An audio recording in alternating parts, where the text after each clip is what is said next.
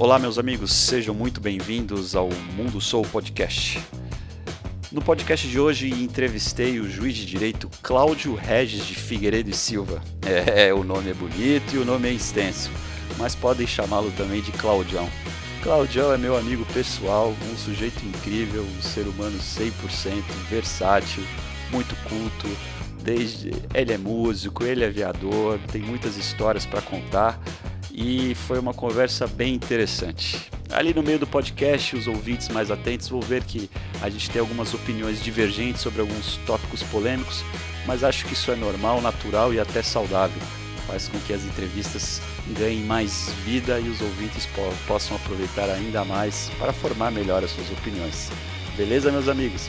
Se vocês gostaram, não deixe de compartilhar, não deixe de seguir na plataforma de tocador de podcast preferida e mandem feedbacks, mandem perguntas, mandem sugestões de entrevistados, de entrevista, que será um prazer é, ouvir e, e, ver o feedback dos ouvintes, beleza?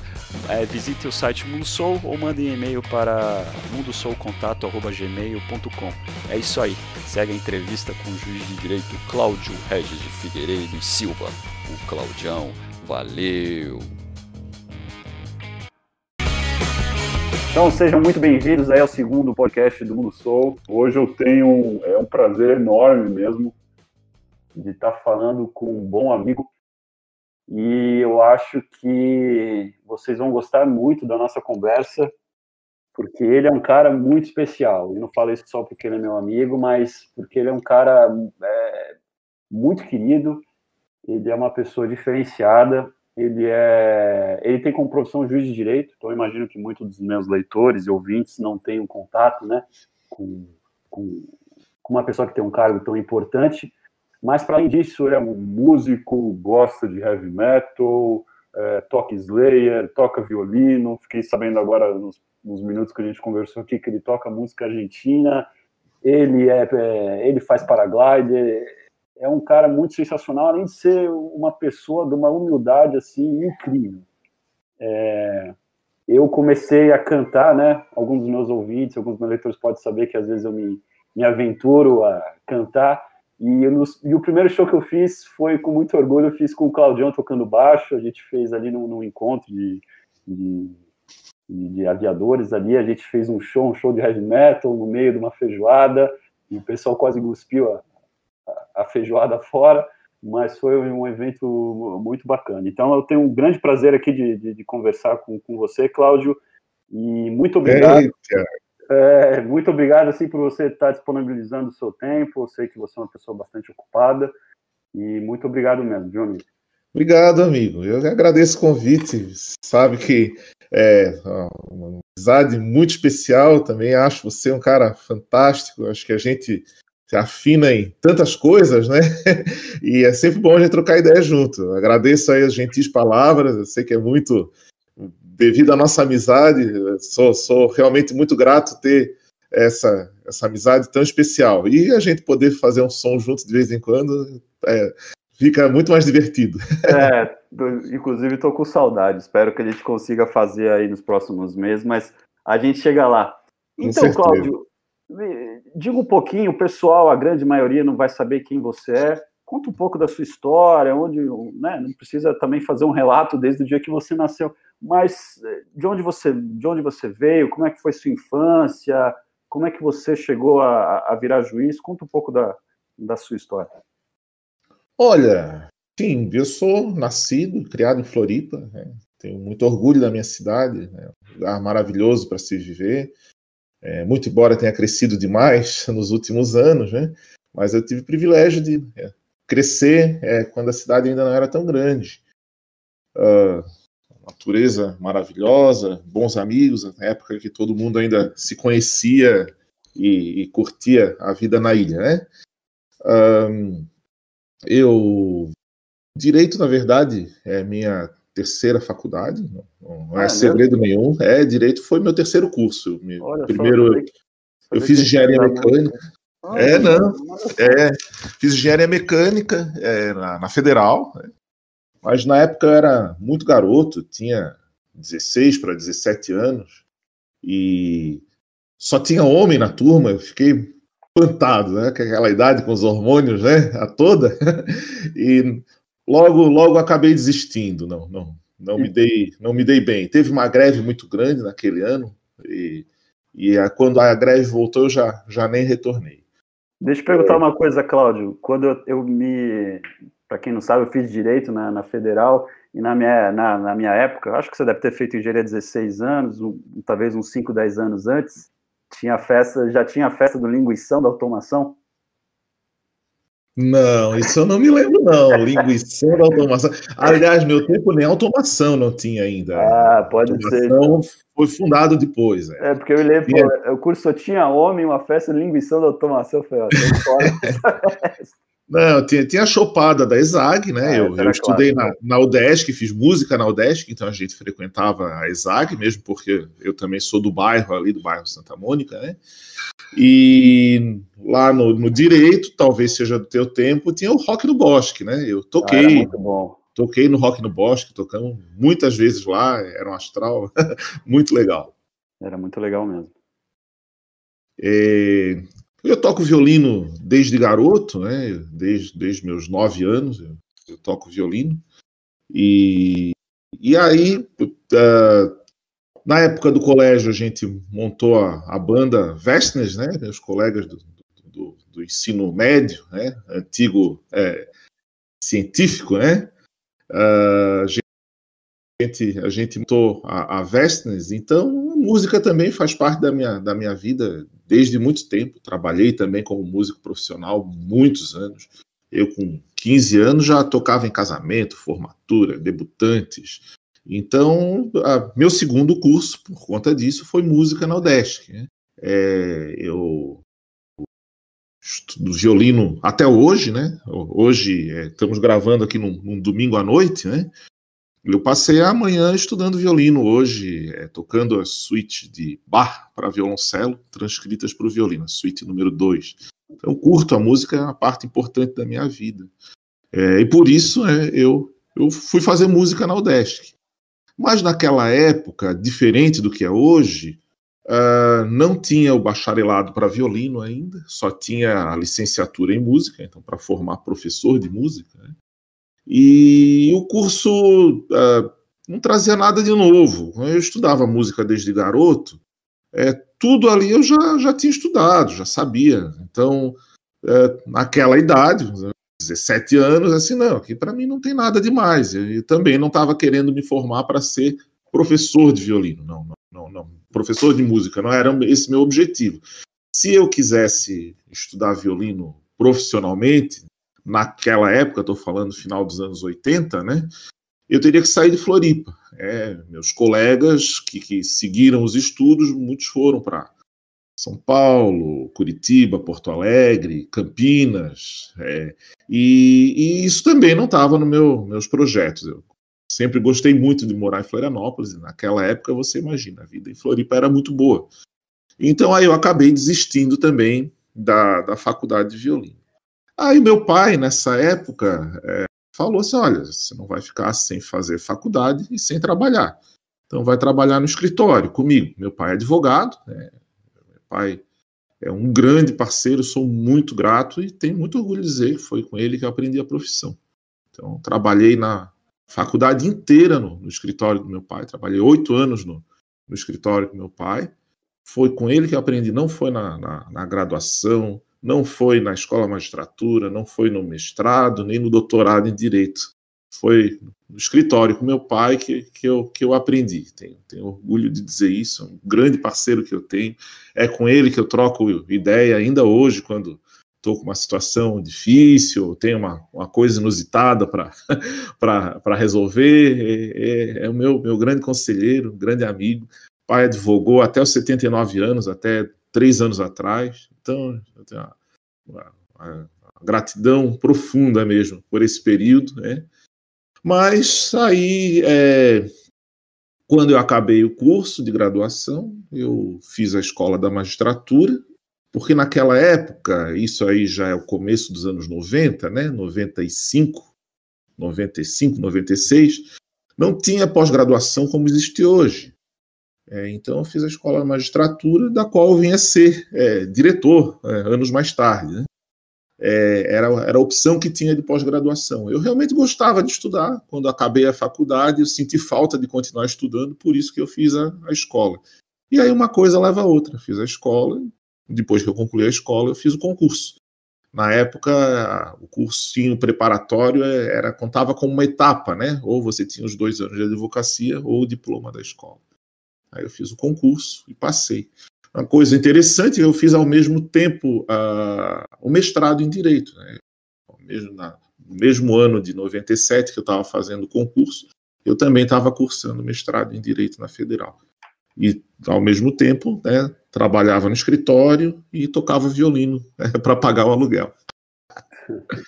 Eu não, eu não, sabia que seu pai era advogado e uma das coisas que eu acho muito muito bacana e eu acho bonito é a, é a, relação tão bacana que você tem quando eu me lembro que você fez um encontro lá, você tem um, um sítio numa cidade próxima a, Florianópolis, pessoal que não conhece, tem uma cidadezinha próxima, chama Santa Maria da Imperatriz, um lugar bem agradável. E eu me lembro que você fez um, uma, uma e eu tive o prazer de conhecer seu pai e a sua mãe. Eu achei tão bonita a relação de vocês, é, a sua relação com os dois, a sua relação com seus, com, com seus filhos, a relação dos seus filhos com, com eles. Então, três gerações, uma, uma, um relacionamento muito bacana, muito, muito bonito. Assim. Eu sempre achei muito, muito bonito de, de, de, ver esse relacionamento que vocês têm. E eu não sabia isso do seu pai. E eu gostaria que, antes da gente prosseguir um pouco na, na nessa sua história enquanto juiz, que você faça um pouco da sua mãe conversei com a sua mãe, não sei se ela é professora de literatura, mas achei uma, uma, uma, mulher super culta, super agradável, super gentil. E qual foi, assim, claro, né, toda mãe tem um impacto muito grande na vida do filho, mas qual foi o impacto intelectual que ela teve? Que o seu pai teve esse impacto, não só esse, imagino, mas um impacto muito grande na sua formação enquanto um, um, um operador é, do direito. E qual foi o impacto que a sua mãe teve na, ou como operador de direito, ou na, na sua vida intelectual? Sim. Ah, primeiro, deixa eu dizer que eu também sinto a mesma coisa. Né? O último show de vocês foi assistir, tive prazer de conhecer a sua mãe, que é uma figuraça, simpaticíssima, sensacional. Peço que transmita um abração para ela, por favor. É, farei, farei, foi muito legal. Obrigado, porque ela estava é. um pouco tristezinha e aquele show que eu fiz a conversa que vocês tiveram foi, foi muito bacana. Foi muito agradável aquela noite. Então, manda um abração e diga, não deixe de avisar quando ela estiver de novo aí para Floripa, né? por favor. Pode deixar. É, eu realmente sou bem família, cara. É, é, tenho três filhos, uma enteada, eu gosto de mesa cheia, tenho quatro irmãos, não fui criado assim e eu gosto disso, né? Casa cheia, mesa cheia. A gente tem uma, uma convivência muito legal e, e é gostoso mesmo. Para mim, por exemplo, esse, esse tempo de pandemia, é, é, a gente tem passado um tempo muito bom junto, meus filhos, aqui em Santa Amaro, que é onde eu, eu tenho a, a, casa de sítio aqui, onde a gente voa, né? É, mas também, ao mesmo tempo, sinto a falta de convivência com meus irmãos, com meus pais, que a gente, infelizmente, está tá afastado aí, né? Mas a gente se fala todo dia, sim. É importante esse, esse contato com, com, meus velhos. Todo dia a gente faz chamada de vídeo, não deixo de falar com eles um dia que, se, que seja, né? Até porque eu, eu, morei muitos anos longe, né? Passei muitos anos fora, então aprendi a dar valor quando a gente pode estar junto. Né? Essa é a melhor maneira de a gente dar valor às coisas. É, e a mãe, nossa, minha mãe, Dona Clarmi, professora de muitas gerações aqui em Floripa, redação, literatura, é, e realmente, eu escrevo e gosto de ler graças a ela. Né? Eu, eu leio desde os quatro anos, cara. É, então, já li muito. E tenho lido bastante ainda. Ainda hoje eu leio assim, ó, muito, muito mesmo, todo, todo dia. Esse fim de semana eu, eu li uns, uns dois livros, estou no terceiro já. Ô, louco. Muita coisa boa essa quarentena tá, tá rendendo. É, não, não me queixo não. Então essa essa influência é para a vida, né? Eu tenho tenho uma gratidão e um carinho enorme, com certeza. E então beleza, voltamos. Aí você passou no concurso de juiz há quantos anos você é juiz, é, Cláudio? Fazem 22 anos. É, eu sou juiz de Santa Catarina, né? fiz a carreira no interior do estado e voltei para Florianópolis depois de, de 12 anos de carreira. Então, faz 10 anos que eu trabalho de volta aqui. Então, passei 12 anos fora, 13 se contar o doutorado. É, é a carreira, é, é que eu vou lhe dizer? O pessoal idealiza muito, né? mas eu penso assim que é, é uma experiência de vida fantástica. É, inclusive, assim, ó, uma coisa é o concurso, outra coisa é a carreira. Você sair e ir onde o teu trabalho é necessário. Né? Então, acho que eu tive esse privilégio de conhecer lugares, pessoas, situações, é, muita responsabilidade, uma cobrança, uma carga de trabalho enorme, mas é muito gratificante, sabe? Assim, ó, é, não, o dinheiro não paga, cara. Não, não é, não, não tem, como é, acreditar, não compra isso. Assim, ó, é, é, é, muito gratificante o que a gente aprende, o que a gente conhece. Assim, ó, possibilidade de você fazer a diferença. Falo isso até porque, assim, quando, quando eu comecei em 97, 98, assim, ó, a realidade era totalmente diferente, né? Foi antes da, da reforma judiciária, antes do subsídio. Eu digo, foi um dos tempos mais felizes da minha vida. Assim, aprendi muito, muito mesmo. É, assim, ó, situações de estresse, de, de, de, extrema é, dificuldade para decidir e, ao mesmo tempo, assim, assim, a realização do trabalho feito, né? É, é bacana, é bacana mesmo. É, eu, eu acho que hoje em dia, como a gente vai, vai entrar nisso, até um dos livros seus trata que é o problema da judicialização excessiva de conflitos, inclusive conflitos políticos, mas hoje em dia, como o judiciário está mais em tona, principalmente o Supremo Tribunal Federal, as pessoas às vezes confundem o judiciário como se fosse só o Supremo Tribunal Federal ou a decisão de grandes causas, ou o juiz, ex-juiz Sérgio Moro, desbaratando grandes quadrilhas de corrupção. Mas o dia, o dia a dia judicial é muito mais amplo do que isso, principalmente nas comarcas do, do interior, nos juízes do interior, que tem que decidir quem fica com o filho, é, quem não fica, o que faz quando o marido bêbado bate numa mulher, quando alguém não paga aluguel. Então, é, às vezes, é, posso estar enganado, mas eu tenho essa percepção que o judiciário ficou tão em foco, e mas as pessoas acham que o serviço judiciário, os juízes, são essas decisões sempre glamurosas, ou grandes quadrilhas, ou decisões que vão ter efeito nacional. Então, é, se você puder comentar um pouco como é que é o dia a dia, como é que é um, um juiz numa comarca do interior que tem que decidir de, desde algum caso de direito empresarial até uma briga de vizinho? É, no interior é a clínica geral, né? Então, cidade pequena é você, o prefeito, né? o padre, né? Às vezes o médico, quando tem um. então tem que resolver tudo mesmo. Né? Eu fui juiz criminal por 10 anos, mais de 10 anos. Então, fiz 150 júris. Joguei 150 casos de homicídio. Né? É, então, assim, ó, é são realidades bem diferentes. Assim, você trabalha com, com as mazelas da sociedade, com as pessoas mais carentes, que mais precisam de ajuda, né? as pessoas mais humildes. Né? Então, é oportunidade, sim, de você fazer a diferença na vida daquelas pessoas. Né? Aquele, aquele alvará, aquele aquela pensão do INSS, aquela pensão alimentícia, é a diferença entre ter comida ou não ter na geladeira. É a diferença entre ter roupa para vestir e não ter, entre ter casa e ficar na rua. Então, tudo é urgente. Né? Hoje em dia tem essas demandas de medicamentos, né? Naquela época isso estava só começando. É, enfim, hoje a gente vê uma interferência negativa na política, que assim, é sinal de como as coisas no nosso país, né? um desequilíbrio, é um sistema de freios e contrapesos que deveria funcionar, mas quando a balança pesa demais para um lado ou para o outro, é que está desequilibrado. Né? Agora, a oportunidade, sim, de, de, de, de fazer diferente, e quando a coisa funciona, funciona bem, aí digo sim, quando tem vontade política né, no município, de prestar assistência básica necessária, é, quando tem um Ministério Público atuante, quando tem bons advogados protegendo é, os direitos das partes, seja do consumidor, seja do meio ambiente, é, seja da infância ou do idoso, dá sim para fazer um belo trabalho, é, seja áreas como, como adoção, é, como tutela da, da, da, infância, do idoso, enfim, tem muita coisa legal para fazer. Assim, é uma baita experiência mesmo, Tiago. Deixa eu perguntar, é, você disse que foi juiz criminal e fez mais 50 júris de. de 150.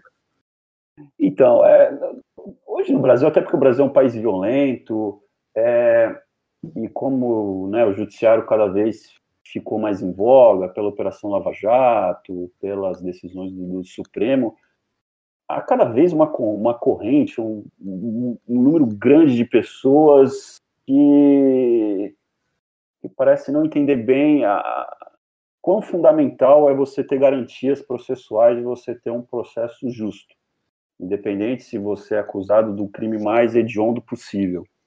É, você sente isso? Isso de alguma maneira está infectando, infectando é uma palavra forte, mas isso de alguma maneira está influenciando os juízes de primeiro grau, é, porque quando teve aquele escândalo do, do, do, do Sérgio Moro com o The Intercept, hum. me pareceu que muitos juristas quase indo na linha de, de raciocínio de que os é um clichê dizer isso, mas que os fins justificariam os meios, e não se apercebendo de quão vital são algumas garantias, como, por exemplo, a imparcialidade do juízo. E a imparcialidade do juízo não serve apenas para direito criminal, serve para basicamente tudo, né? Eu não gostaria de ser de ser julgado, seja que caso for, seja se eu tiver que cobrar uma dívida ou pagar uma dívida por um juiz que eu acho que de alguma maneira está sendo parcial. Você sente isso nos seus colegas de magistratura, de que é, é, essa corrente de, de, de achar de que porque o Brasil é muito violento, o Brasil tem muita corrupção, algumas garantias é, elas são entre aspas demais. É, o que, que você acha disso, Cláudio? Que as garantias são suficientes, nem de mais e nem de menos.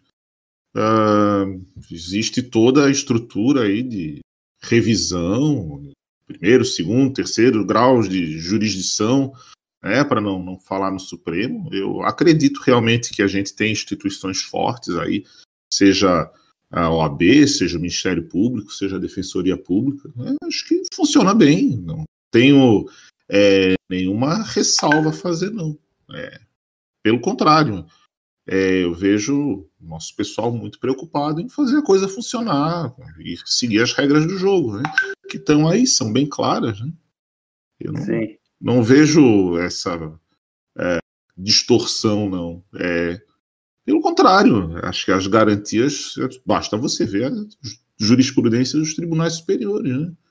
Então, então acho que é, funcionam bem, sim, nesse país. Não, não, vejo essa preocupação. Claro, tem casos é, de politização, né, da, da, como, como esses que aconteceu, acho que é melhor nem, nem comentar, né? Mas falando em geral, é, eu acredito que sim, as, as garantias postas aí é, quanto a, a, a, imparcialidade, impedimento, suspeição, você conhece é, tão bem quanto eu, né? É, então valem sim. aí para todos, né? É, eu costumo dizer que direito de defesa é justamente aquele que a gente gostaria para qualquer um de nós, né? Direito que todos têm, né? Para um filho meu, um filho seu, é um parente de qualquer um de nós é o mesmo direito, né? Uh, eu julguei vara de violência sexual, né? Violência contra a mulher, violência sexual, mesmo, de, mesma defesa que tem é um traficante, um assassino, é um, um feminicida, é um estuprador, é um, um, uh, um, qualquer tipo de crime, por mais violento que seja. Eu trabalhei com é, serial killer, né? Esse é o mesmo júri, é, mesmo trabalho que me daria para qualquer outro caso. Né? É, eu, eu, eu acho que essa, eu me lembro um amigo que entrou comigo é, no, no, meu cargo de procurador, eu comecei em Criciúma. E o Renato, ele entrou e alguns meses depois ele foi chamado para a magistratura de São Paulo, eu até cheguei, é, perdi contato com ele, e eu me lembro que ele contou uma história, um ano depois que eu, que eu me reencontrei, que ele estava fazendo um júri de um cara, não sei se era do PCC, o que, que, era, e ele ofereceu uma bolacha que ele estava comendo, e o, o preso, né, acho que era, eu não, eu não sei se era uma audiência de, de custódia, não sei bem o que, que, era, e ele ficou surpreendido de que nunca nenhum juiz o tratou com, com respeito. E... Mas, eu, eu, eu, trabalhei como corregedor de, de, de, presídio por mais de 10 anos. Eu ia todo mês lá dentro, falava com um por um. Esse é o trabalho da gente. Só que esse é um trabalho que não aparece. Né? Os juízes fazem isso é, rotineiramente, tem a obrigação de ir lá todo mês, ver as condições lá dentro, falar com um por um. Eu fazia isso, a época de Natal levava dois, três dias, que um dia só não conseguia dar conta. É. Almoçava lá dentro, às vezes tomava café da tarde lá dentro. É, as pessoas que têm mulher, têm mãe, têm filhos, conhecia a situação de cada um. É, é assim que funciona. É, é, e o que eu achei interessante é que ele assim ele mostrou e ele mostrou esse respeito, mas ele era bem rigoroso na, na interpretação. Inclusive, ele deu uma decisão que era contrária, acho que era reação em relação à progressão de regime e tudo mais. Apenas para deixar claro que um juiz ou qualquer pessoa que seja pode manter o respeito, pode respeitar as garantias, mesmo diante da pessoa que cometeu o crime mais hediondo e aplicar a lei com rigor é necessário. Eu acho que o, um país é mais civilizado quanto mais a gente quer que os nossos adversários tenham acesso a todas as garantias. As garantias não, não tem que ser apenas para mim ou para é, meus filhos ou para meus próximos. A gente tem que né, lutar para que a gente tenha um país e que as pessoas que eu não concordo tenham direito a, a um acesso a um processo justo e, e, com todas as garantias. Mas deixa eu puxar um ponto aqui que você falou que o, o pessoal quer. É, to, to, todos nós queremos é, que a, que a coisa funcione. Mas, assim, eu vou até citar uma, uma, uma palestra que, que você me mandou, um dos vídeos que você deu, que eu achei muito interessante. Que o, o vamos falar agora, da, talvez, na parte um pouco mais polêmica desse podcast, que é do, do, do, do, judiciário e das mazelas que ele tem. Você falou ali que, na, na, na palestra que eu vi, que o judiciário não estaria nem no século XX, mas ele estaria com algumas práticas do século XIX eu imagino precisando fazer uma transição para o século XXI. Por que, que o poder judiciário ele é tão tão conservador, tão refratário a mudanças? Por que coisas tão simples, né, que hoje a tecnologia de informação poderia poderia resolver, não são resolvidas? Cláudio, você que está dentro da estrutura juiz há tanto tempo, poderia dizer para os ouvintes, as pessoas que não fazem a mínima ideia de como é estar tá dentro da estrutura judiciária, porque o judiciário às vezes é tão refratário mudança? Olha, não é difícil é, entender por que isso acontece. Um, qualquer estrutura de poder, né, quanto mais hierarquizada, mais conservadora ela vai ser. É, no caso do judiciário, dos três poderes, ele tende a ser o mais conservador, porque é o único que não está sujeito à eleição e uh, o poder político ele é detido pelas cúpulas dos tribunais, em especial os tribunais superiores. Então essa renovação é muito lenta e muito demorada, mas é, ele cumpre justamente esse papel. Ele é para ser o mais conservador de todos. Então é, é, é, por isso né, essa dificuldade de se adequar aos novos tempos. Né?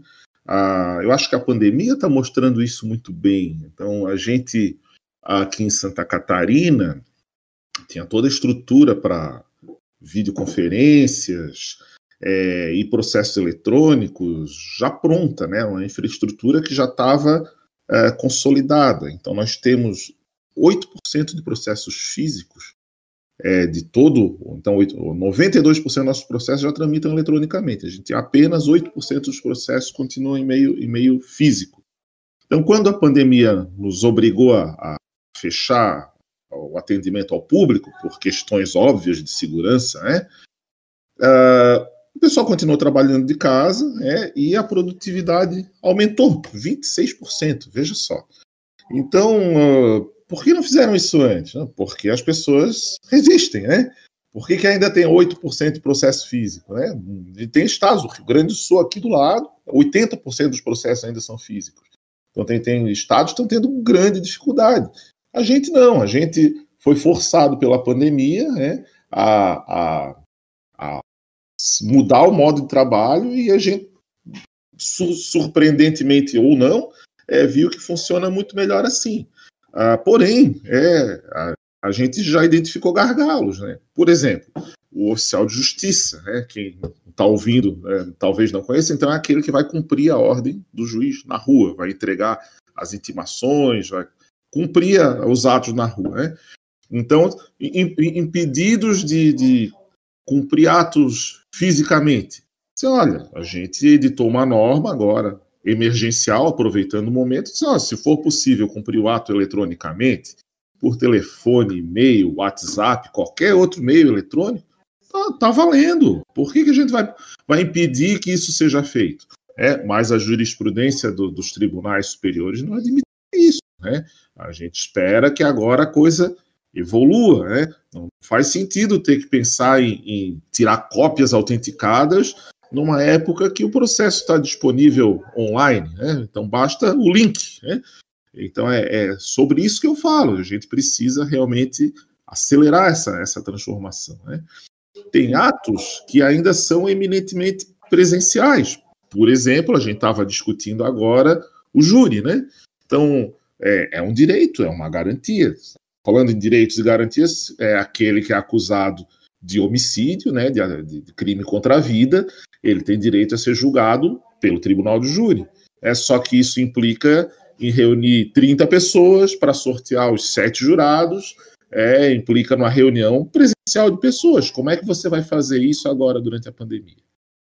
Como, como, é que você vai é, cercear a liberdade da pessoa, porque não pode fazer o júri, o CNJ proíbe a realização de júris. Na sexta-feira a gente ainda re recebeu uma, uma ordem do CNJ proibindo a realização de júri é, por causa da pandemia, o que eu acho é, é, realmente lógico, né?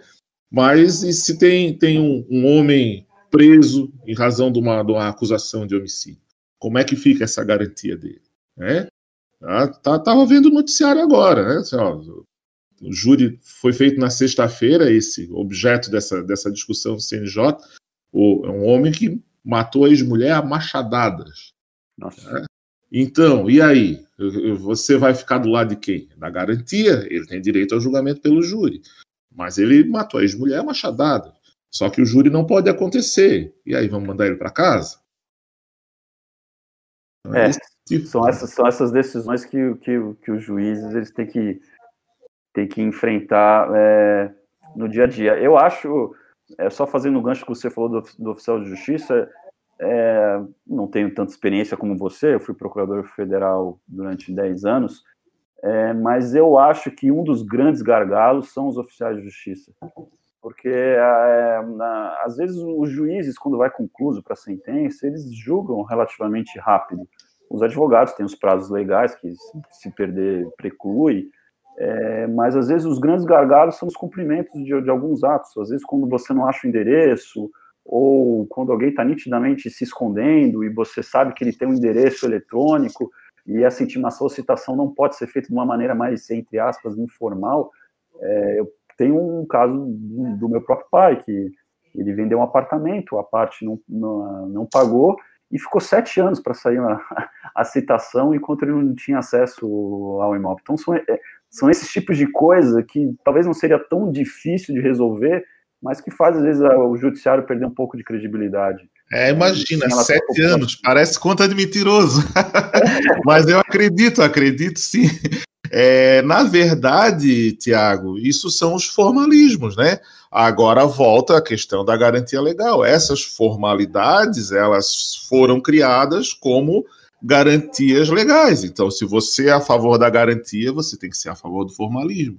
Então... É, eu, É verdade, só que eu acho que há, há, algumas garantias e há outras garantias. Eu concordo em relação à formalidade, nem toda forma ela é desprezível. Você precisa ter uma determinada forma, não só para o processo, mas para um monte de, de, de outra coisa. Até para ler uma partitura você precisa de uma forma. Só que existe algumas garantias que são, entre aspas, mais garantias, como a garantia de eu ter acesso né, a um juiz é, imparcial, de eu poder constituir um advogado, de eu ter direito à ampla defesa. É claro que vai dizer que uma pessoa que não foi citada pelo meio, pelo modo formal, não teve acesso à ampla defesa. Exatamente.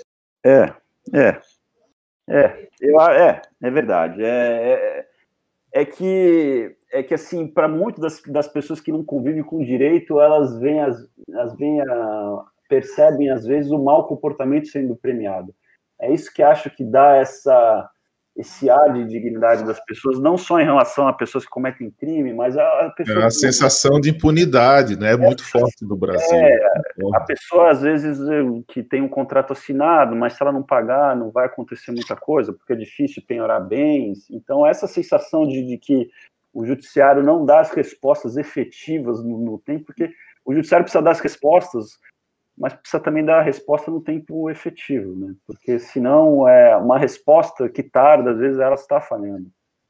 Essa questão do tempo do processo é muito interessante, Tiago. É, a Corte Europeia de Direitos Humanos ela elenca critérios, né, é, justamente para você apurar essa razoável duração do processo, né, que é o princípio que foi colocado na Constituição com a emenda 45. Aí entra a, a natureza da causa, né? É, por exemplo, né, se é o direito que está envolvido, se é simples ou complexo, né? É, entra o comportamento da parte, né? Então, se a parte colabora com o juízo ou se a parte é, protela ao máximo né, a, a, as ações, né? Então, a, a complexidade, a natureza, é, então são, são, são coisas que pesam, né? É lógico, para quem é, não, não entende, não conhece a, o, o, direito, é muito difícil de, de aceitar. É, a sensação de impunidade no Brasil é muito grande. É, pessoas que ficam em liberdade não vão a julgamento nunca, ou aqueles, aqueles recursos intermináveis, né? Então aí a gente entra de novo naquela dicotomia: é a garantia ou não é, né? Eu, eu, realmente acho que tem muita gente boa pensando é, em como agilizar e, e, e, acelerar a tramitação dos processos no Brasil. Eu acho que as ações simples, vamos dizer assim, como aquelas de consumidor, trabalhista, aquelas questões de, de pequenos tributos, essas hoje, hoje até andam é, rapidamente. Agora, quando a coisa fica mais complexa, é, eu, eu, eu acho que a gente precisa é, buscar outras soluções. É, soluções, eu digo até adequadas, como conciliação, como arbitragem, como mediação, é, soluções que resolvam o problema. Né? É incompreensível que as pessoas, por exemplo, a causa de família, passem 10, 15, 20 anos brigando em família. Sim, é, é, teria que resolver consensualmente, são parentes, afinal de contas. Né? É, eu então... acho que para os problemas, acho que a, a, as soluções que inevitavelmente passam por alterações legais, as soluções que passam, como você falou, nessas estruturas dos tribunais superiores, que eu concordo com você, o poder judiciário, ele tem que ser inerentemente mais conservador mesmo, é um poder que tem que ser mais conservador do, do que os outros dois, mas ele também tem que ser aberto a mudanças, então acho que há, há, há vários caminhos para as mudanças, mais um, e eu sei que é um, é um, é um tema bem caro para você, porque você já escreveu um, um, livro a respeito, é em relação a algumas mudanças que não precisam nem de.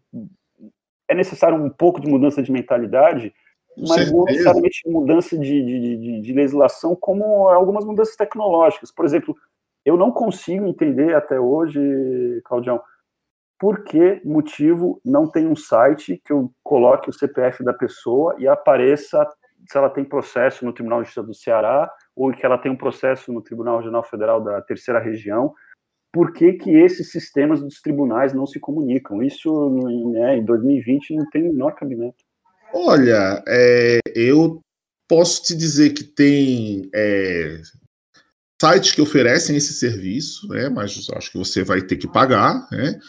Acho que existem, existem proteções a, a, a individualidade, a privacidade, que ainda precisam ser uh, consolidadas, né? Sabe que a lei brasileira de proteção de dados é, é bem recente, né? Então isso está se acomodando ainda. E com relação à consulta processual unificada, você não vai achar isso em nenhum lugar do mundo, a não ser em países unitários, como a França, por exemplo. Agora, se você vai nos Estados Unidos, cada estado vai ter o seu sistema. Se você for na Argentina, cada província tem seu próprio código de processo civil. Inclusive, o advogado que advoga no Estado não tem licença para advogar no outro. É, não, não é assim que funciona no resto do mundo, não. É, acho que essa simplificação, quem tem que promover é a iniciativa privada. O Estado não tem a obrigação de prover isso. É, não, em relação à Argentina não poderia dizer, mas assim, nos Estados Unidos, é, nunca comprei um imóvel lá, não saberia dizer, mas é, é, que aqui no Brasil a gente parte do pressuposto que a gente precisa exigir um monte de documento, porque a gente corre o risco de, se a gente não exigir uma certidão X, a gente que está de boa fé, ou uma pessoa que está de boa fé, às vezes pode comprar um imóvel e fazer um mau negócio. É, e assim, eu, pode ser que não tenha outros países, você estudou isso muito mais do que eu, mas eu não consigo ver o motivo em relação à proteção à, à, à intimidade se a pessoa tem um processo, esse processo é público, não está em segredo de justiça, eu não veria nenhum motivo de ter algo unificado para você ter acesso àquela pessoa. Por exemplo, é, registro de imóveis.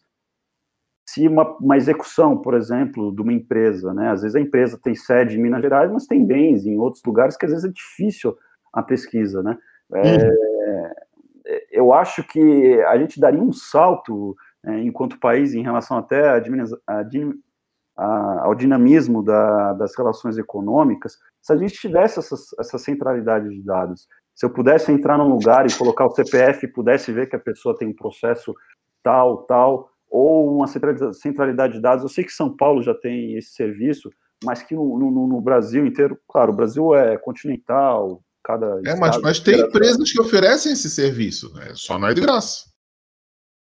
Ah, tem, tem empresas que fazem essa. Sim, com certeza, várias, inclusive. É, sim, só, só não é de graça, é isso que eu estou dizendo. O Estado não tem obrigação de dar isso de graça. É, pois é. Pois é, eu, eu acho que seria, na, na, na minha opinião, acho que seria uma obrigação do Estado essa, centraliza, essa centralidade de, de informações. É, uhum. Mas, enfim. Claudião, per, perguntar uma coisa que muitas pessoas, quando, quando eu sou da área, é, quando, quando eu era procurador federal, me perguntavam. Qual é a sua opinião em relação a, a, a férias de dois meses na magistratura? É, porque muitas pessoas, é, né, quando eu era procurador federal, achavam que eu tinha dois meses de férias, mas não, eu era servidor executivo federal e não tinha. E, a, e assim, pelo menos em relação à parte da, das pessoas que eu conheço, há um, há um há uma incredulidade em achar que em 2020 os juízes têm dois meses de férias.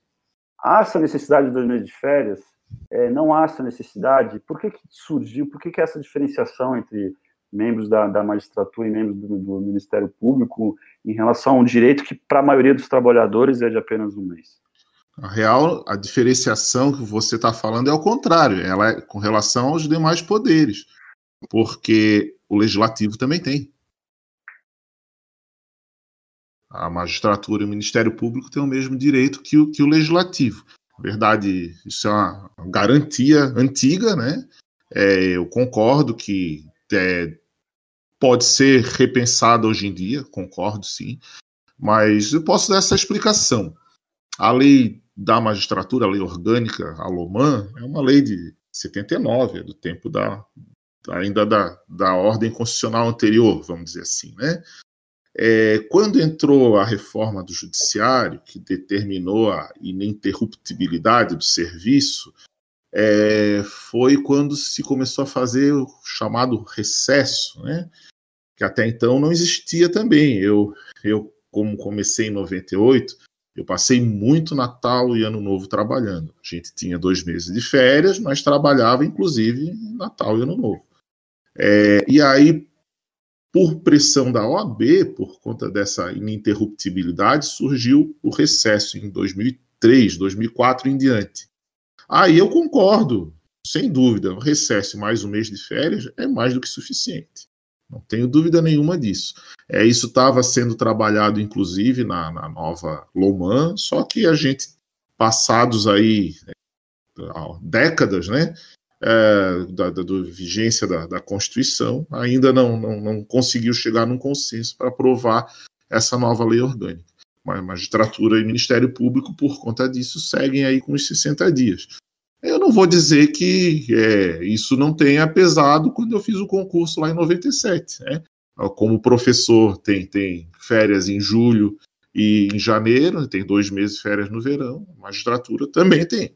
É, pesa na, na, produtividade, pesa, concordo que faz falta. É, é, é uma estrutura enorme para se administrar, naquela época não era tão grande assim. É, pensar em nos anos 70, nos anos 80, o ritmo de trabalho não se compara com o que é hoje. Hoje a gente vive uma realidade totalmente diferente. Então eu, eu acho bem apropriado assim, ó, o mesmo regime que tem os outros servidores é, estaduais ou federais, recesso mais 30 dias, eu acho que é, seria uma ótima solução. Mas é, é, é equivalente, sim, aos deputados, aos senadores. É, to, todos eles têm é, os 60 dias também. É, mas é que eu, eu acho assim, eu, quando, quando, a Bastilha, quando eu soube que quando a Bastilha caiu tinha dois soldados só, e a Bastilha era um símbolo, não estou querendo fazer nenhum tipo de comparação, mas eu comecei a entender um pouco o valor dos símbolos.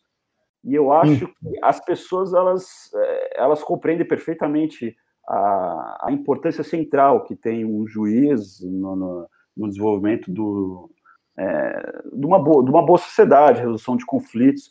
Eu acho que as pessoas elas elas talvez elas se incomodam muito com super salários ou casos de tribunais de justiça, né, que a gente viu no Nordeste, de desembargadores ganhando um milhão de reais em atraso, por verbas pago, pagas em atraso, mas ninguém se oporia que juízes sejam muito bem remunerados, que tenham o mês de férias, que tenham o recesso, como você disse, e eu acho que é uma questão simbólica é, para o país de, em relação a esses dois meses, porque um trabalhador e hoje, cada vez mais, as relações de trabalho estão se precarizando, estão se modernizando.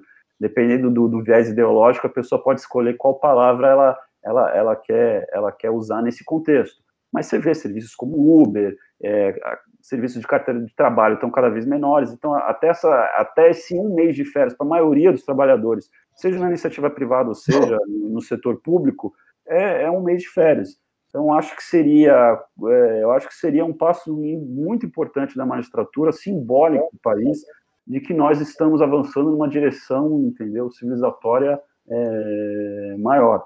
É, não sei, é uma, é, uma, é, uma, é, uma, é uma visão que eu tenho e que algumas pessoas que conhecem compartilham comigo em relação a isso. É, explicando com relação a esse valor simbólico, é, de fato, desde 2003, a, a, jurisdição ela é ininterrupta. Então, o plantão ele é contínuo e obrigatório.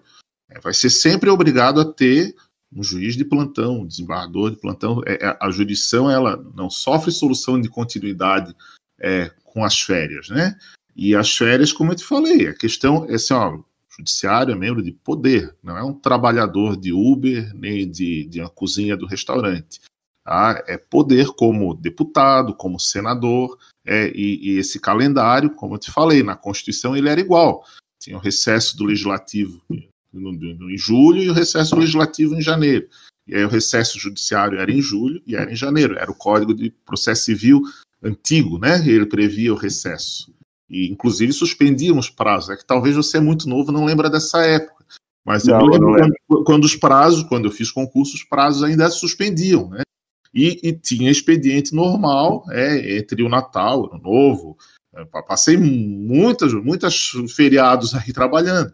Agora, com a, com a reforma do judiciário, criou-se esse impasse, né?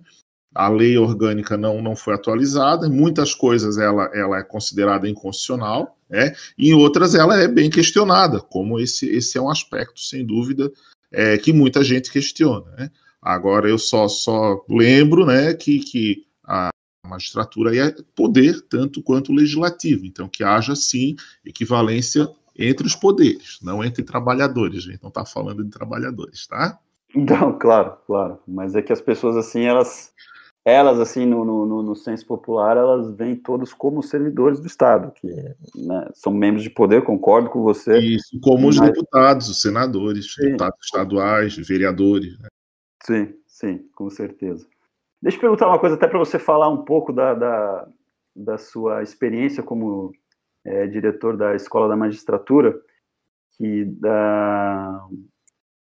eu queria que você falasse um pouco mais sobre isso, e principalmente em relação a, a um tema que muitas pessoas que também não são da área, ou sendo da área, principalmente advogados, em relação a, a, ao fato de como os concursos cada vez são mais difíceis, é, as pessoas estão tendo que dedicar, às vezes, um, dois, três, às vezes mais anos apenas estudando para o concurso da magistratura, do Ministério Público ou outro concurso. E muitos advogados, né, inclusive agora eu que advogado, advogo em causa própria, é, falam em relação à sabedoria necessária, porque a gente sabe que ninguém nasce sabendo, mas para você julgar a vida de alguém, algum, algum caso que envolve muito mais do que o conhecimento técnico, por exemplo, direito de família, que seria necessária uma experiência, uma sabedoria maior. Como você trabalha na escola da magistratura, você pode falar um pouco melhor do, desse trabalho e com um pano de fundo essa questão entre a, a necessária é, evolução de um poder que pessoas mais novas trazem, mas também a necessária presença da experiência e sabedoria para exercer um cargo assim tão importante como é, julgar o direito das pessoas. Então, é, a reforma do judiciário é, passou a exigir três anos de prática, né? É, muita gente questiona se isso não poderia aumentar para cinco ou para dez anos, né? É, posso te falar da minha experiência pessoal, eu fiz concurso muito jovem, né? Entrei uh, ainda com, com 24 anos na magistratura, 25 anos, fiz concurso 24, tomei posse com 25 é, muito novo, eu reconheço, era muito novo. Com 25 anos você sabe muito pouco da vida. Né? É, eu, eu, concordo que é necessária experiência, sim. Ah, por outro lado, é, idade e experiência não são garantia de bom senso, nem de ética, muito menos de honestidade. Né? A gente tem um monte de exemplos aí na televisão, basta, basta ver né, os noticiários aí, quando tem pessoas envergonhando o país, né?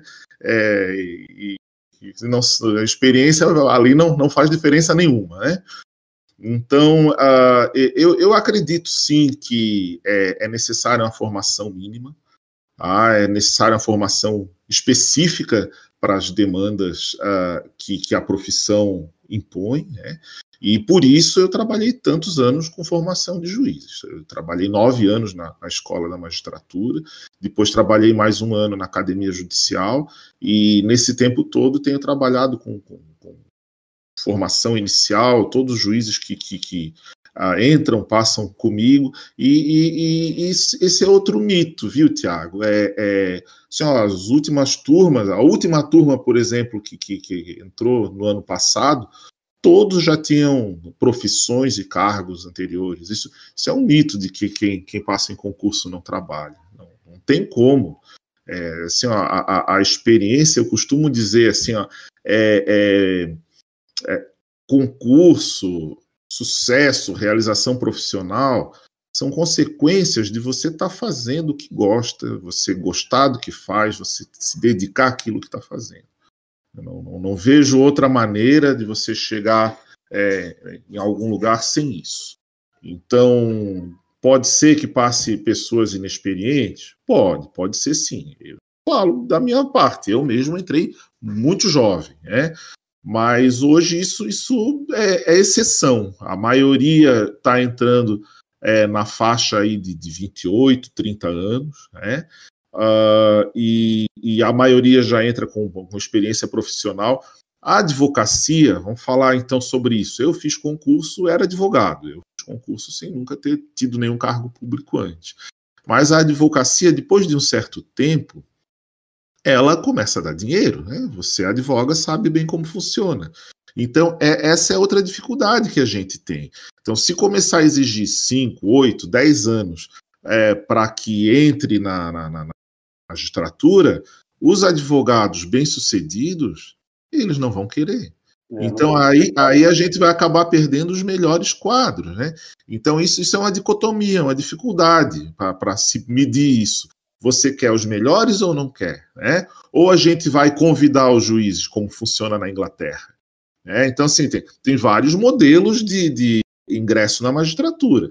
Nos Estados Unidos, por exemplo, em boa parte dos estados, é, por eleição. Né? Já pensou isso aqui no Brasil? É, depois das últimas eleições, que magistratura a gente não teria hoje? É, os juízes eleitos, né? Na Argentina, por exemplo, eles têm um problema gravíssimo com a divisão interna da magistratura, porque tem influência política na nomeação. Tá? Ou na Inglaterra, eles têm juízes temporários, então os juízes são convidados. Você é um profissional bem-sucedido, é um professor reconhecido, aí você é convidado para ser juiz. Temporariamente, quatro anos, mais quatro, fica até oito, gostou, aí pode ser juiz full-time. É, só, só que assim, ó, eles são convidados. Né? Pense bem, todos os juízes são brancos, ricos, maiores de 50 anos. É, essa é a elite inglesa. Você vai ter juízas mulheres ou, ou descendentes de, de, indianos, até, mas vai ser exceção. É, então, então assim, o que, que, que a gente quer? A magistratura brasileira ela é selecionada por concurso. Eu ainda acredito que essa é a melhor maneira de você selecionar os melhores. É, e o concurso é um meio democrático de acessibilidade. É possível você, mesmo sem dinheiro, fazer uma boa universidade pública ou trabalhando à noite, é, trabalhando de dia, fazer uma faculdade à noite com sacrifício. Com isso, muita gente conseguiu se formar assim e estudar com material disponível na internet ou na biblioteca, fazer concurso e passar. Tenho certeza que você conhece pessoas que é, mesmo de origem humilde, que conseguiram fazer concurso e passar nesse concurso. Então, ainda acredito, tenho convicção que a, a, nossa forma de seleção é a mais democrática e a mais universalizante. Agora, ah, se, a, se a gente começar a selecionar muito por idade, a gente pode correr o risco de perder os mais bem preparados. É, se a gente reduz a exigência, a acessibilidade fica grande demais. É, eu concordo, concordo que esse modelo de concurso é ultrapassado. É, eu, eu, acho que aquela primeira prova preambular é uma baita de uma loteria. A gente acaba perdendo muita gente boa porque não passa na primeira prova. Mas são tantos candidatos hoje que tem que ter uma nota de corte para poder passar para a prova técnica mesmo, que, que é a segunda a terceira. Então, precisar ser é, repensado? Precisa. Me parece que no CNJ eles já estão discutindo isso, pelo menos estavam antes da pandemia. Acho que sim, a gente pode fazer melhor, é, mas a, a gente precisa pensar que magistratura nós queremos, né? Não, eu concordo com você. Eu acho que tem uma das coisas que, claro, é difícil alguma coisa funcionar 100%, ainda mais num país como o nosso.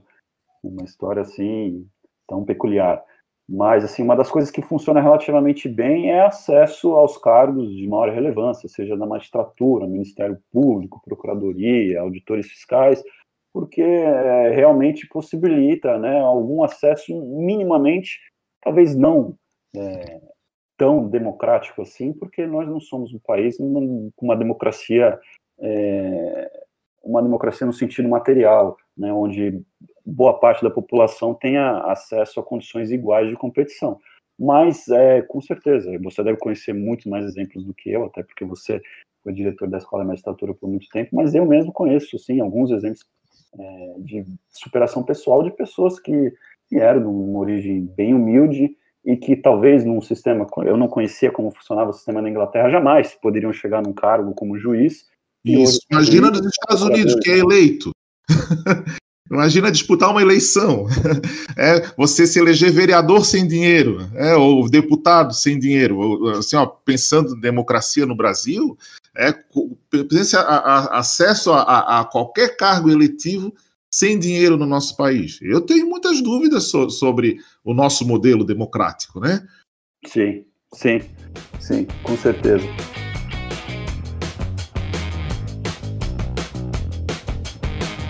Claudião, vamos mudar um pouco, pouco de assunto aqui, vamos falar da, da... Deixa eu perguntar uma, uma última coisa, você que foi diretor da Escola da Magistratura, tem muitos leitores meus que são é, concurseiros, pensam em concurso, você falou uma coisa interessante de que, é, qual que é a sua opinião? É, vale a pena estudar dois anos fazer um concurso muito difícil para magistratura ou Ministério Público, único exclusivamente pelo, pelo dinheiro. Eu falo assim por, por experiência própria, eu fui procurador federal durante 10, 12 anos. aprendi muitas coisas, é, evolui muito como ser humano, é, me deu até um pouco da liberdade financeira que eu tenho hoje, mas eu não era satisfeito. E até que um dia a ficha caiu, eu preparei a minha vida para tomar outros rumos.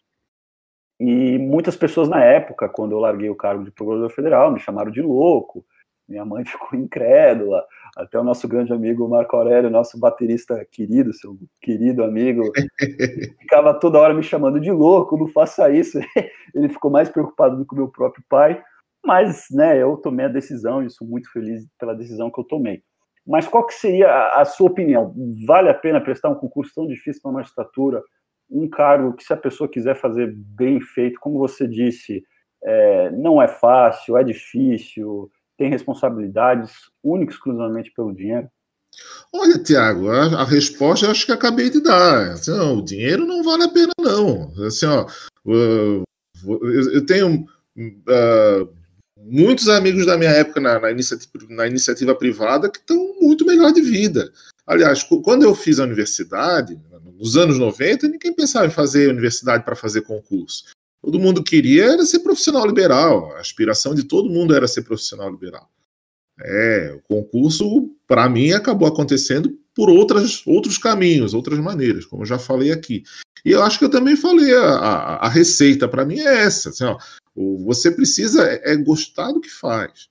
Se você gosta do que faz, você está realizado, está satisfeito, está tá, tá bem com o que você faz, as coisas vão acontecer.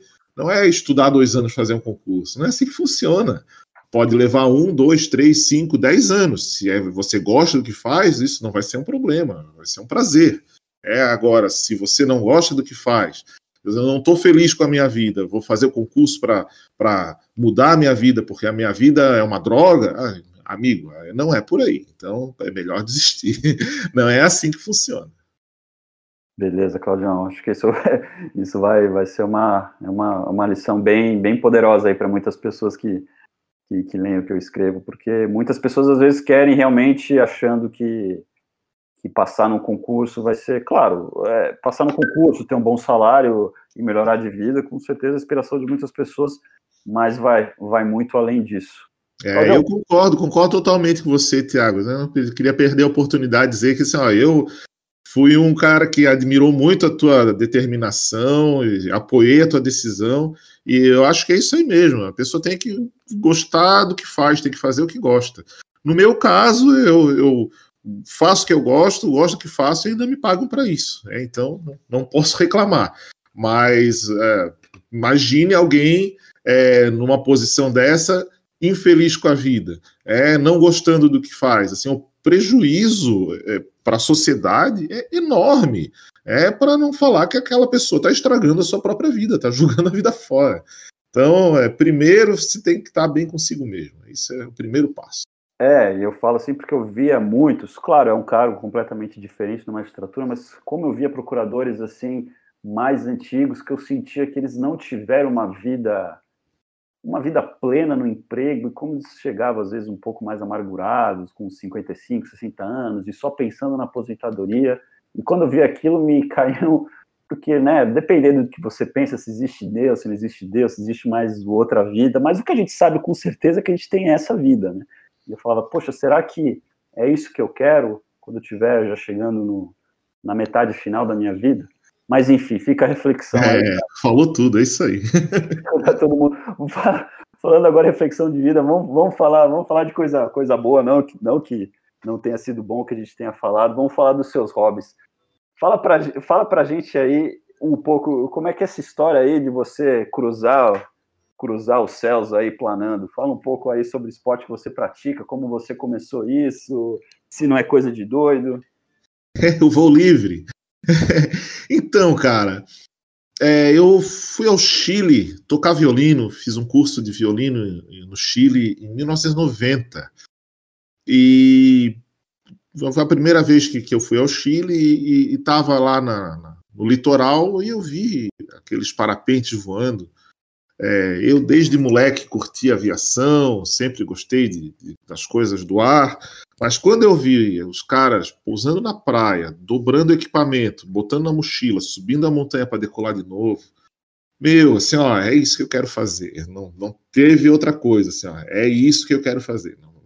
Fiquei muito impressionado. Tenho fotos que eu tirei naquele, naquele dia, assim, ó, isso, assim, ó, 1990, para quem não sabe, é a pré-história do parapente, né?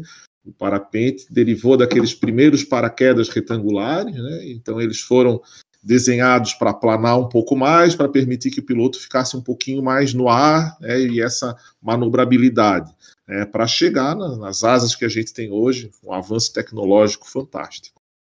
Aí eu ah, concluí meu, minha faculdade em 94, 95, primeiro honorário que eu ganhei, eu comprei meu primeiro parapente. Né? Olha só. É, meu primeiro, primeiros honorários como advogado que eu recebi, eu comprei meu primeiro parapente. Fiz o curso, é claro que ninguém é, é louco de se atirar sem, sem ter uma formação, é obrigado a fazer um, um curso.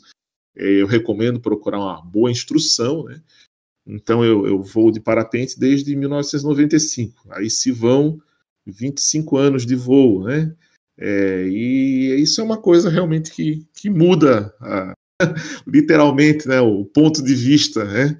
muda a vida da pessoa. O voo é uma coisa que me faz muito bem. É, já passei por algumas, já já voei em lugares fantásticos, já tenho muita história de voo para contar e é algo que, enquanto eu tiver condições e tiver saúde para isso, eu pretendo continuar fazendo. É algo que me faz muito bem. O voo livre, voo de parapente, asa delta, o contato com a natureza, é, é você, você realmente vê o mundo com outros olhos. É muito bom. Né? Vale ah, a pena. Você voa de asa delta também? Não, de asa eu voei de duplo, né? Mas uh, o voo livre é o parapente e a asa. A gente voa no mesmo, no mesmo meio, né? Nosso combustível ah, é o mesmo. Que... O voo livre seria a categoria que tem o parapente e asa delta. Isso, exatamente. Ah, é, voo, voo, livre, é sem motor, é, é livre, né? É só, é, só no, o vento e o, e o, calor das térmicas, né? Que, que o sol aquece o chão e, ela, e elas nos fazem subir. Então, o ar quente que sobe é o nosso combustível. Então, é um contato com a natureza e, e você passa a ver o céu é, com outros olhos, está sempre atento com, ao tempo, às condições meteorológicas, tem, tem muita teoria, não é uma coisa só de se, se atirar, né? Você tem que estudar bastante mesmo, até para poder aproveitar com segurança tudo que o, o brinquedo pode oferecer. Mas então, é, você disse que tem muitas histórias para contar. Eu gostaria que você contasse uma história que te marcou, uma história bacana, você deve ter várias, mas uma história bacana que te marcou em algum voo específico, alguma paisagem, algum acontecimento. E depois eu queria que você contasse um pouco para os ouvintes do seu do acidente que você teve é, ano passado. Ah, cara, então, assim, ó, eu, eu voei já ah, quatro continentes. Né?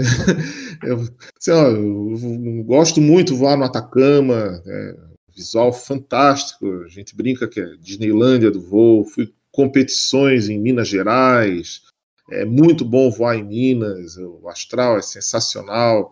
É, o pessoal na, na, temporada de inverno costuma voar no Centro-Oeste, Goiás.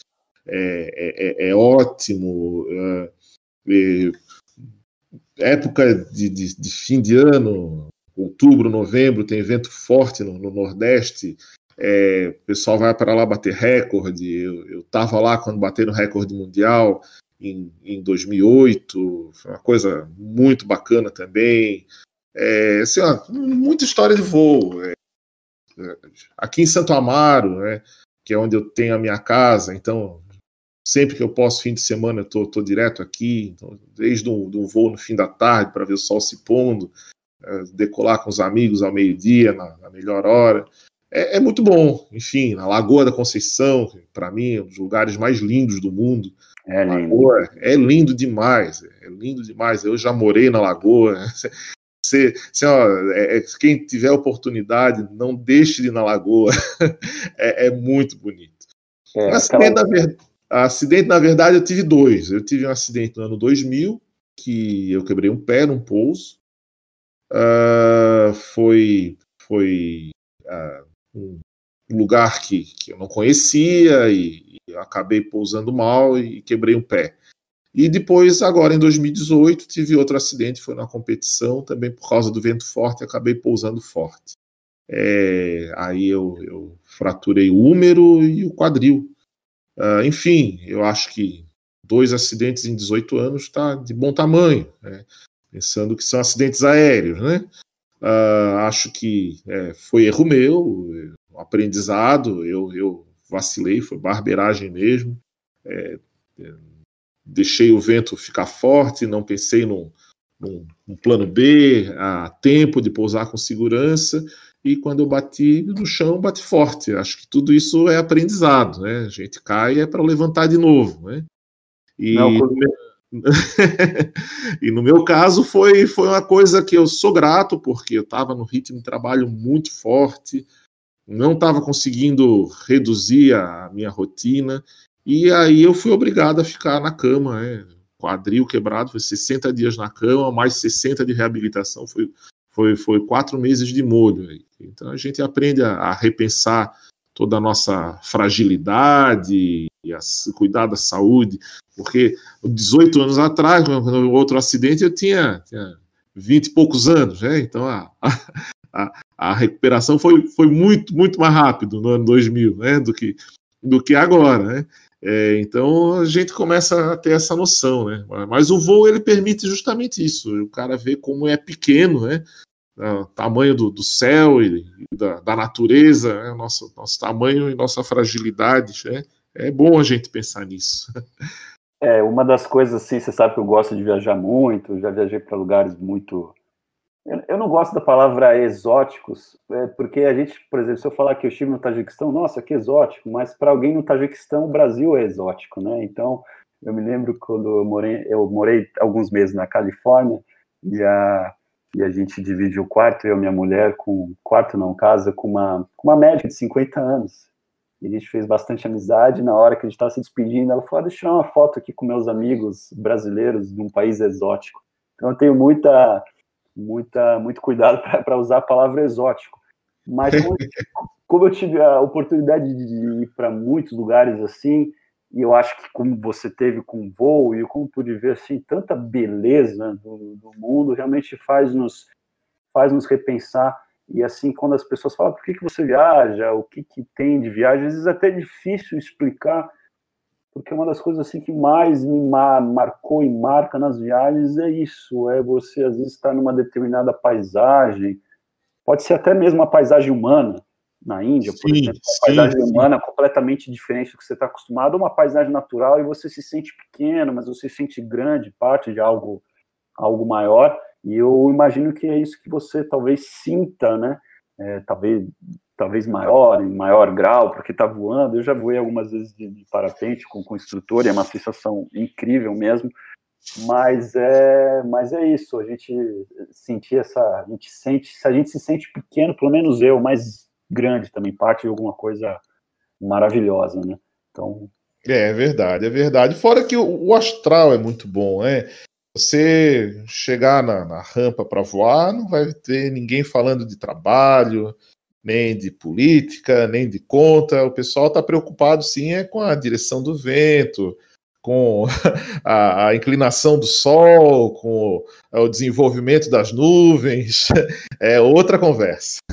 Mas acho que isso é interessante, Claudio, porque você me falou é, antes da gente começar a gravar que você estava é, quebrando lenha, fazendo, fazendo uma lenha, e eu acho que eu, que sempre fui um garoto da cidade, é, e muitas das pessoas que estão me ouvindo provavelmente também o são, a gente perde um pouco esse contato com a realidade, porque a gente, né, eu gosto muito do budismo, e diz que você tem que estar no momento presente, algumas, né, algumas técnicas de meditação podem te fazer estar mais no, no momento presente, mas quer estar no momento presente, faça que nem você faz, pule em direção, né, que realmente você tem que estar 100% no momento presente, no vento, ou faça trilha, tente atravessar um rio, que você tem que estar 100% no momento presente. Então, acho que esse tipo de atividade, esse tipo de atividade ao ar, ao ar livre, seja voando, seja caminhando, acho que é, um dos grandes benefícios é nos trazer obrigatoriamente ao momento presente. É o, é o único momento que a gente pode realmente ser feliz e ser satisfeito e ver o, o, o mundo à nossa volta. Ah, com certeza, com toda certeza. Para mim é, é, a melhor terapia, é um, é um santo remédio mesmo. Você, mesmo porque eu não nego que é perigoso, você com uma questão de, de até de, de, segurança e para poder desfrutar o voo, você tem que estar totalmente concentrado naquilo que está fazendo. Para mim é uma forma profunda de meditação mesmo, né?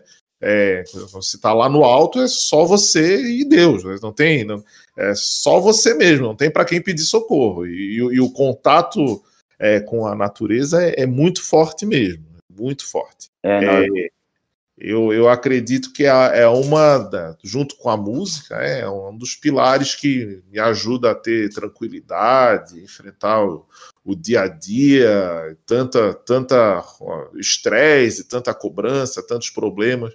Eu, eu acredito que consigo, consigo levar muito bem, com certeza por causa disso também. Esses dias agora no sítio estão sendo ótimos. Eu cuido da horta, é, limpo o jardim, tô cuidando do terreno, é, tá, tava rachando lenha para o fogão, para a lareira, é, é, muito bom. É, é, é. tenho pena de quem está no apartamento agora, né, nessa temporada, não deve ser fácil mesmo, eu não aguentaria. É, é, é difícil. Que bom que você fez aí para a gente começar a nos direcionar para o final dessa, dessa entrevista, que está sendo muito bacana. Vamos falar de música. Você Beleza. me diga aí como alguém que gosta de Slayer estava ensaiando hoje os concertos para baixo, se eu não me engano, que, que você falou, são os opostos se encontrando. É, me diga, porque eu sei que você gosta do, do rock bem pesadinho. Quando eu toco um Slayer, eu vejo seus olhos brilharem. Fala um pouco mais aí. Como a música faz parte da sua vida, os diversos estilos musicais, o que, que você se sente bem tocando, se você se sente bem tocando um monte de coisa. Cara, tem tudo a ver. É, isso também tem, tem as ideias que as pessoas têm, né? Mas a, a maioria dos músicos clássicos gosta de heavy metal. E é muitos, é, muitos fãs de heavy metal também gostam de música clássica. É, são, são fontes que bebem muito é, umas das outras, né? E, e, o Slayer, sei que você também gosta, para mim tem um toque de, de genialidade. Né? Os caras aí eles se superam, eles são realmente muito originais é, muito críticos, né? Acho que tem uma inteligência aí bem acima da média. Acho o Slayer sensacional. Desde moleque eu curto. Primeira vez que eu vi, o Slayer bateu assim: nossa, isso é diferente. Deixa eu ouvir de novo. É muito bom. Eu realmente curto muito. Eu curto aqueles mais clássicos também, o, o Iron Maiden, o Black Sabbath. Todos têm muito de música clássica. Sim. Mas mas o Slayer é o Slayer. eu, eu ia colocar um, um trechinho de Black Magic pra gente ouvir, mas eu não sei manusear aqui, infelizmente a gente não vai ouvir. Mas eu sei que no. Bota no final depois, nos créditos. É, é, boa. é boa. É boa. E assim, é, ia ter o show da Iron Maiden, que no último Rock in Rio, que foi um show assim de performance, foi magnífico. Mas eu vou te dizer que eu fiquei muito mais pilhado no show do Slayer, porque, puta, é muito bom. É muito é bom verdade. mesmo. E, e, assim como bebe, assim, eu vou te dizer, Claudião, assim, a, é, eu às vezes quando vejo, eu me lembro a primeira vez que eu vi a, eu não me lembro se foi a quarta ou a quinta de Tchaikovsky, foi até na orquestra sinfônica aqui local, eu, eu chorei, porque realmente a música clássica é algo, eu, é algo isso também acho que você poderia comentar um pouco, porque as pessoas veem música clássica como se fosse. Claro, é necessário muita erudição, é necessário muito estudo para você é, chegar no grau de, de, poder se apresentar e tocar bem.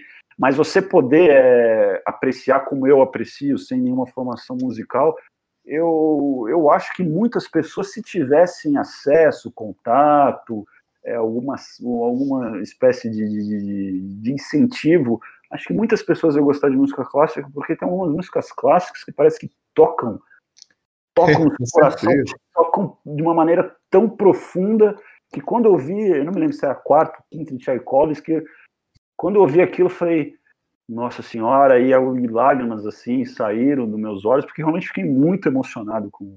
com... E, e, no final, até o maestro falou: olha, a gente não tocou aqui a quarta ou a quinta de Tchaikovsky, que é muito difícil. Né? A gente, né, a gente tentou aproximar, mas eu achei tão lindo que eles produziram que, é, realmente é. Então, assim, já falou um pouco do Slayer, o que, que é música clássica? Você falou que estava ensaiando bar hoje. É, como é que é a música clássica para você? É, fala um pouquinho mais sobre isso. Ah, mas então, isso é, é outra concepção errada que as pessoas têm, Tiago. Assim, porque a música erudita não é só para pessoas eruditas. É, assim, a, a, música boa é para todo mundo. Isso, esses preconceitos a gente precisa quebrar. Sim. Na verdade, a, a, música clássica é por, clássica porque, porque ficou, porque era a música daquela época é a música de hoje, ela também vai ser clássica um dia. Você vai dizer, por exemplo, que Led Zeppelin não é um clássico hoje. Oh. Claro que é. Beatles são clássicos. Todas as músicas são, são clássicos. É então, é, é, é, assim, a, a, a música a, que os caras ouviam naquela época era aquela, né? Eu acho Beethoven, por exemplo, heavy metal puro, é, é, é, é tocante mesmo. E aí, com relação à música sinfônica, que, que realmente é, é, algo já é do período romântico, já, é algo que é escrito mesmo para impressionar e, para levar essa, essa emoção para o ouvinte, né? É, é, é, é, primeiro que é característico da época, então são, são caras que fizeram muito sucesso no seu tempo, Tchaikovsky, Beethoven, Brahms, enfim, é, é, eles foram famosos ao seu tempo, como hoje a gente tem os nossos artistas famosos. Né? Então, é, é, é, música clássica, mas é porque é a música que era daquela época. E, e, e, e com ela, a música sinfônica, imagina ouvir uma sinfonia no teatro, né? É, é, é algo que, que, impressiona tanto. É, imagina você tocar com 80 músicos no palco uma sinfonia dessa, participar disso. É mais emocionante ainda. É. Deve ser maravilhoso. Imagine é. reger, então, hein? Então, eu, eu só acho que uma pena que isso deveria ser, sim, mais acessível, deveria ser popular, né? não clássico, deveria ser popular. Esse tipo de cultura, e agora a gente está falando em cultura, né? deveria ser acessível a todas as pessoas, porque todo mundo que ouve gosta. As pessoas não gostam porque não conhecem. É, é, infelizmente, a, a, cultura enlatada que, que oferecem hoje e com a internet é, ficou pior ainda, né? Tem muita coisa de péssima qualidade, né? É, o que é uma pena, né? Agora, se a gente conseguisse levar a, a, todas as pessoas a emoção que é assistir uma, uma sinfonia, todo mundo pudesse ir ao teatro, né? poder ouvir uma orquestra, todo mundo gostaria, qualquer um se emociona, né? Não é só você ou eu, né? Uma criança se emociona, né? Não, criança não mente, né? É, eu que sabe que eu tô com uma tô com uma uma filhinha de um ano e seis meses, e realmente criança não mente, é uma coisa, é uma coisa é, maravilhosa. Funciona, a criança está agitada, bota Moza. É assim, ó, funciona, Moza é, é infalível, cara. Assim, a genialidade do Moza, assim, ó, qualquer assim, ó, cachorrinho se acalma, qualquer fera se acalma, pode ser um leão. Então, bota Moza e se acalma na hora na hora. É verdade, é incrível. E isso é genialidade, né? Então, não é clássico, não é inacessível. Não, Mozart é para todo mundo. é. é como eu penso, pelo menos. Claudio, vamos, vamos partir para o encerramento. Eu queria te fazer umas perguntas rápidas que eu gostaria de perguntar para todos Legal. os entrevistados. Manda ver. É, beleza. Diz aí, é, qual que é o livro que mais te impactou na sua vida? Livro A Montanha Mágica. Pá, um livro fantástico. Thomas Mann? Thomas Mann. Lindo. É. Baita livro. Humanismo, uma lição de humanismo. Nossa, bacana, hein? Dá para Qual livro você daria para uma pessoa que você gosta? Ou pro... você tem três filhos, qual livro você daria para os seus filhos? Cara, eu livros para meus filhos quase todo dia, né? Ó, hoje eu mandei para minha filha Ideias para Adiar o Fim do Mundo, do Ailton Krenak. Eu mandei para minha filha hoje de manhã. Ideias para Adiar, eu não conheço. É sobre o quê? Então, super recomendo. Ailton Krenak é, é, um, é um líder indígena, é, é e é, ele, ele fala justamente sobre ah, essa desconexão do homem com a natureza, é, do homem pensar que pode dominar o planeta e ser único, né? E as consequências que a gente está vendo aí. Nossa, interessante. Tema que me interessa bastante. Super vou, recomendo. Vou, vou procurar. Qual é um filme que te marcou? filme. Ah, puxa, tem filmes que eu gosto muito. Ah, enfim, são tantos, difícil. Filme que eu recomendo. Ah, você me pegou agora, cara. Não, beleza. Tem tanto filme bom, enfim. É, o filme que eu gosto muito é A Lista de Schindler. É um filme que me. Ah, é bonito, mas é muito triste. É, é, mas é. O que eu gosto da, da lista de Schindler é que Oscar Schindler era um cara que era mulherengo, que se aproveitou da, da mão de obra escrava judia e no final acabou fazendo algo maravilhoso. Como, como, é, é, como a, a, o ser humano é complexo, como isso de dizer que alguém é o puro mal ou puro. Às vezes eu acho que existe o puro mal e o puro bem. Pois então, o que eu é gosto. mais complexo do que isso. E Oscar Schindler, eu acho que ele, ele é isso, é um cara que explorou a mão de obra judia para ganhar dinheiro e para gastar com bebida e mulheres, mas ele também abriu mão desse dinheiro para salvar milhares de vidas e colocar a própria vida em risco. Tudo isso, né? Eu, por isso que é, é, é algo que, que, que, que, me fez quando eu vi a primeira vez. Depois da primeira vez eu não entendi também, porque era muito jovem, mas a segunda vez eu consegui compreender mais esse aspecto da complexidade humana. É o que eu gosto muito nesse filme é o violino fantástico do Isaac Pellman. Ah, é, é um tema belíssimo, é muito bonito. Esse eu ouço sempre. Lindíssimo. tá, na minha playlist. E deixa eu fazer a última pergunta aqui. Qual é o conselho que você. Você está com quantos anos, Cláudio? Eu tô com 48 anos. 48, tá quase 50. Eu faço 40 daqui, ó, daqui, daqui um mês. Qual, qual que é o conselho que você, Cláudio, com 48, se pudesse, daria para o Cláudio com 20 anos? para o Cláudio com 20 anos, cara, faça o que você gosta de fazer. É, não, não perca tempo com as coisas que você não gosta. Eu acho que o que a gente aprende é, de melhor depois dos 40 é isso: você fazer o que você gosta e você não fazer o que você não gosta, porque essa vida é muito breve. E assim, ó, se você é, se obrigar a algo que você não gosta, não, não dá para admitir. Com essas palavras de sabedoria, das quais eu comungo inteiramente, quero aqui agradecer mais uma vez a participação aí do, do meu bom amigo Claudião, Oi, tô, tô, com saudade aí de você, tô com muita saudade do, do, Marco Aurélio, que também é outra pessoa. Você conhece ele muito mais do que eu, pessoa maravilhosa.